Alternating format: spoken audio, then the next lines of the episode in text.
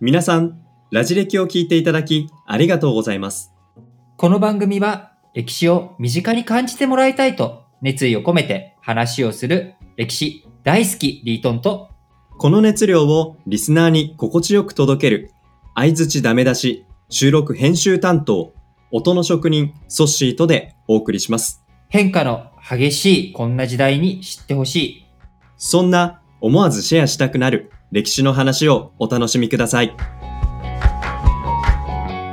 ということで前回から九州三国志ということで、うんまあ戦国時代の後半に、はい。えー九州地方を3つの勢力がこう相争ったっていうことをちょっとご紹介してきているんですけれども、うん。まあおさらいも兼ねて、はいまあ九州三国志の三勢力うん南側が島津家。これはもう江戸時代まで残っている有名なね、島津さん。うんこの前、はいあのー、2年前は、えー、セゴトンということで、うん。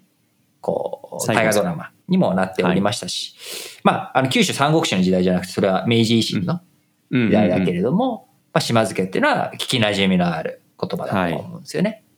で、北東部分、大分県を中心に、まあ、大友家というものがあり、おともけ。で、長崎県を周辺、長崎県周辺が龍造寺家という、うんまあこの三勢力、龍造寺、島津、大友ということだったんだけれども、最初は大友家っていうのは南蛮貿易を繰り広げながら、まあ結構巨大な勢力になっていく、大砲とかも。うん大きくなってましたと。うんところがそれが耳川の合戦っていうところで島津にボロ負けを喫してしまう。ここからうん九州三国志が少し動いていくっていうことになるんだけれども、いやー、これは聞いててやっぱり大きな組織だから強いってことではないんだ。なっていうのをね。耳川の合戦っていうのは、必ずしも人数が多うんい大勢力が勝つっていうわけではないことをね、教えてくれたはいエピソード。ねかなとまあスポーツのね、世界とかでも、うんうん例えば今年で言うと、スペインのバルセロナが、メッシ要する、まあ強いチームと言われてきた時代が長かったですけど、まあドイツのバイエルンに8対2で負けると。負けると。まあそういうところがね。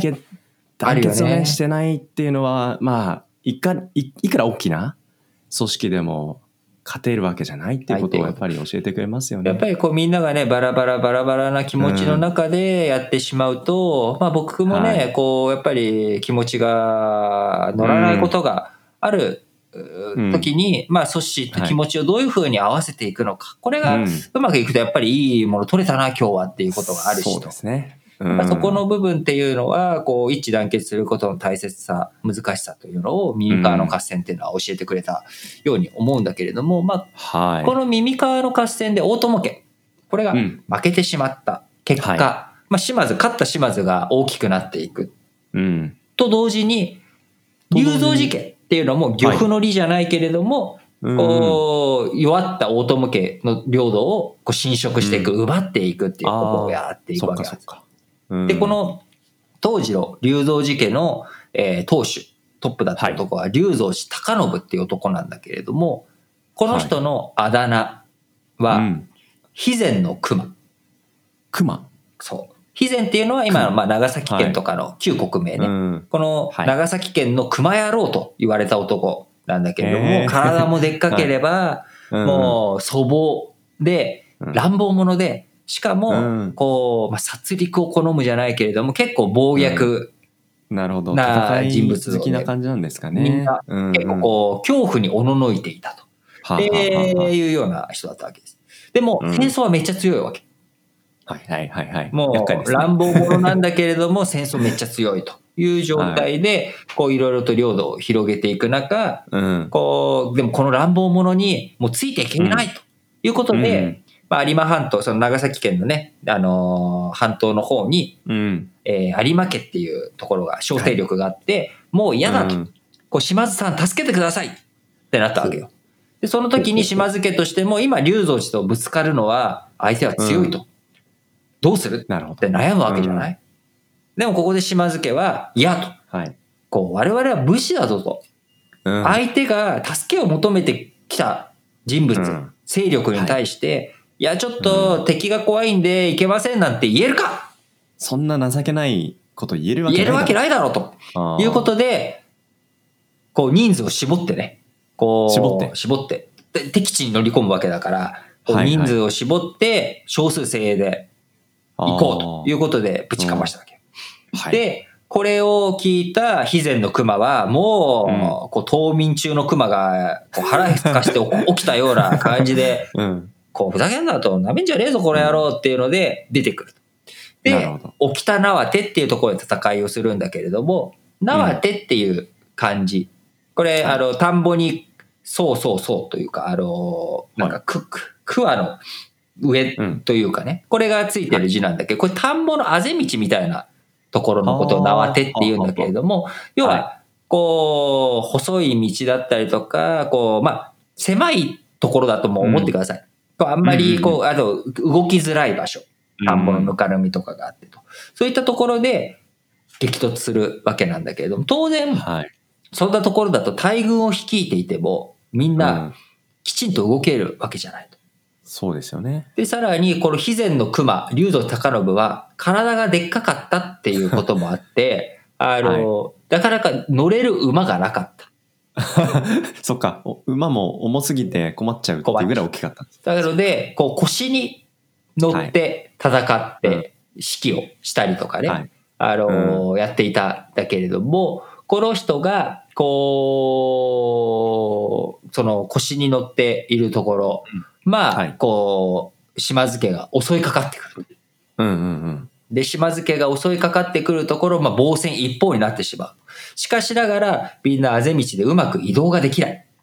こういう状況の中、こう、肥前の熊のはい。6人の担ぎ手うん。とうん。肥前の熊は、こう、はい隠れて、こううん敵をやり過ごそうと思ったんだけれども、うん。見つかってしまって、見つかってしまうと。で、まあ、逃げることもできずに、最後うん、首を撃ち落とされるということで、こう、合戦、外の合戦で戦って、はい。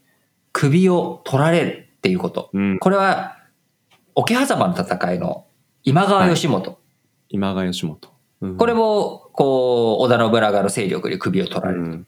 うん。で、はい龍土高信と今川義元ぐらいだって言われるぐらい、もう劇的な負け方をしちゃったわけよ。うんなるほど。で、ここで、やっぱりこう、沖田縄手の戦いと、こう、耳川の合戦、両方から分かることっていうのは、やっぱり一致団結することの大切さ。はい。で、その一致団結するときに、やっぱり耳川の合戦っていうのは、こう、キリスト教とか、その心を、こう、うん無理やり一つにしようとしたということ。うん精神面でね。でも、それじゃあやっぱりうまくいかないと。で、こ、の沖田縄手の戦いでは、龍造寺高信さんが、まあ、暴力というかね、暴虐で、こう、みんな力で突き従っていたと。で、これに対して、やっぱり力では、あのー、封じ込められてしまう。その、力を発揮できない場所で、うんえー押し込められてしまった時に、みんな周りの人たちが逃げていってしまう。こう、うん守ってくれないっていうようなこと。暴力でも人はついてこないっていうこと。うん強ゃいけないってことなんですそうね。なんですよね。だから、こう、やっぱり、こう、精神論だけっていうわけではないけれど、やっぱり一致団結するチームワークっていうもの、これの大切さっていうことを、だから僕はこれ九州三国志からすごく感じるなる。んですよね、と。で、最後、この九州うん。三国志がどうなったかというと、島津家が流動地家を倒して、えー島津家が九州を全部統一して終わりましたという素敵な話では決してなく、ちえー違うんですかどんなに一致団結したところで、はい。はい。近畿地方からやってきた大勢力、はいもっと大きいグローバル企業、九州から見たらまあグローバルだよね、本州海を越えた。その本州を抑えてやってきた、えー豊臣秀吉の勢力に負けて降伏するということで、なるほど。結局、大友家が、えー、豊臣家に泣きついて、豊臣家がやってきて、わーって誰だ、悪い悪さしてるのは、喧嘩してるのは、ということで、幅利かしてんのは誰だ？誰だと。いうことで、こう、最後は大勢力に 負けてしまうというね、オチがついちゃうわけなんですが、う。んうんうん。ただ、それは当然ね、その、うん。僕とかソッシーが、えーうん。本当の本当のすごい大勢力に、まあ、うん。勝つためには、ただ一致団結するだけでもダメで、うんいくら僕とソッシーの心を合わせたところで、所詮僕とソッシーの心でしかないと。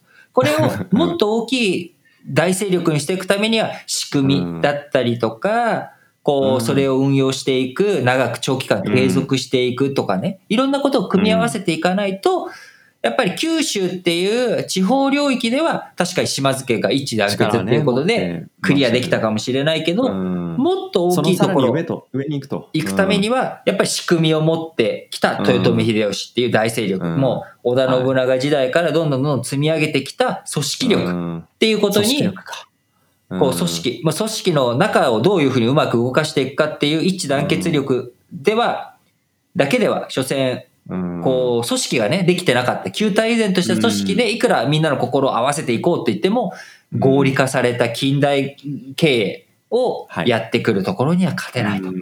いうことで、なんかすごくこの九州三国志の顛末、間にあった戦争合戦とかを踏まえて、でも最後のオチとかを見ていくとね、うん。やっぱ最後は組織力、うん。組織だと。組織。う、ん。きちんとどんな組織を作っていくのか。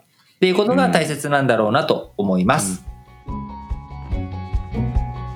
前回と今回で九州三国志、島津、大友、龍蔵寺の争いを見てきました。大きな力を持っていたはずの大友、龍蔵寺でしたが、強引なトップダウン、そして力による統治では、組織は一枚岩になりきれない。そんな組織の難しさを感じました。一致団結することは強さになる。ただ、一方で、豊臣家にはかなわなかった。やはり仕組みで大きくなった組織の壁も本当に大きいなということも感じました。会社組織、スポーツチームでも少数だったり、劣勢から始まる戦いは少なくないですよね。心を一つにすれば希望はある。ただ希望だけでは足りない。組織を築き上げる仕組みの設計が大事なんですよね。心と仕組み、どちらも大切にしたいと思います。ラジオ歴史小話、お相手はリートンとソッシュでした。